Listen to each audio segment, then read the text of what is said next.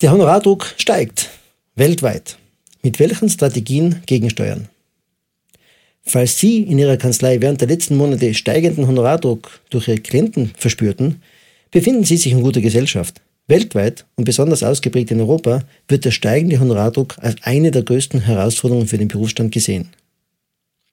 Welche Strategien wirksam sind, um den unzweifelhaft bestehenden Honorardruck zu bewältigen bzw. ganz kräftig zu mindern, gänzlich ist ihm so gut wie nicht zu entkommen, ist nicht wirklich neu.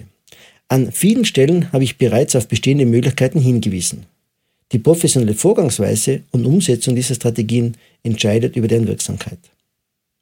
Erstens intelligente Honorargestaltung. Das Überdenken und Neugestalten bisheriger Honorarmethoden ist der Startpunkt. Klientenorientierte Honorargestaltung im Sinne von nachvollziehbaren und transparenten Fixhonoraren im Vorhinein erfüllt die Erwartungen der meisten Klienten. Und alleine die vorhandene Nachvollziehbarkeit erhöht die Honorarakzeptanz.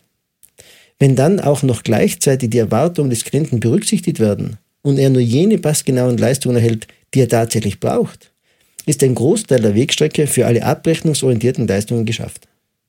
Die Anwendung der passenden Honorarmethode für wissensorientierte Leistungen bedeutet, die Interessen des Klienten mit ihren Zielen synergetisch zu verknüpfen. Die Auswahl vorhandener Honorarmethoden und die sich daraus ergebenden Kombinationen sind enorm. Mehr dazu finden Sie im Buch Honorargestaltung gegen alle Regeln und im neu erschienenen Buch 101 Tipps zur mandantenorientierten Honorargestaltung. Zweitens, Konzentration auf jene Klienten, die ihre Leistung zu schätzen wissen.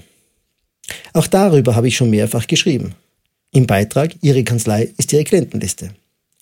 Die Realität in vielen Kanzleien sieht leider ganz anders aus. Für die besten Klienten ist zu wenig Zeit vorhanden, weil sie durch die Beschäftigung mit den falschen Klienten schon verbraucht wurde. Seien Sie extrem behutsam bei der Neuaufnahme von Klienten. Selbst in Zeiten, in denen es nicht mehr so leicht ist, überhaupt neue Klienten zu gewinnen. Lesen Sie dazu auch den Beitrag Neuer Klient ist er qualifiziert für unsere Kanzlei. Es wäre für mich extrem überraschend, wenn bei den bestehenden guten Klienten nicht noch ein ganz ordentliches Potenzial an Beratungsaufträgen vorhanden wäre. Testen, überprüfen Sie diese Chancen. Hinweise dazu finden Sie im Beitrag Die Goldmine, auf der Sie sitzen. Drittens. Produktivitätsinitiative starten. Weniger geht es dabei um die Erhöhung der produktiven verrechenbaren Stunden, sondern um die Art und Weise, wie die Arbeitszeit gestaltet wird.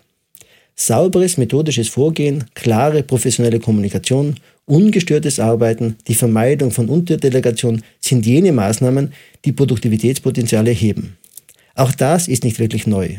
Im Beitrag zur Produktivität des Wissensarbeiters und den damit verbundenen Beiträgen habe ich die enorme Wirkung bereits dargestellt Letztlich entscheidet die konsequente Umsetzung scheinbar trivialer, offensichtlicher und banaler Handlungsweisen über den Erfolg. Viertens. Technologie nutzen. Die abrechnungsorientierten Leistungen, FIBU, Lohn, Jahresabschluss, Steuererklärungen, sind technologiegetriebene Tätigkeiten. Auf Basis von Fachwissen entscheidet der Einsatz der IT über die Wirtschaftlichkeit dieser Aufträge. Datenschnittstellen, Automatismen etc. können die Kosten in ungeahntem Ausmaß senken. Die größte Herausforderung dabei ist, die IT-Kompetenzen des Teams zu trainieren und zielgenau bei den passenden Klienten die vorhandenen Potenziale zu heben. Fünftens. Das Leistungsangebot überdenken und Schwerpunkte setzen. In kleineren und mittleren Kanzleien ist die Breite des Leistungsangebots enorm groß. Eine Überprüfung, ob diese Fülle an Leistungen weiterhin selbst durchgeführt wird oder doch nicht Kooperationspartner die bessere Option sind, tut gut. Auch die Frage, ob eine Nische, ein Schwerpunkt, eine Fokussierung für die Kanzlei sinnvoll ist, sollte unbedingt geklärt werden. Tipps dazu finden Sie unter anderem im Beitrag Spezialisierung eine strategische Option. Sechstens, Fixkosten checken.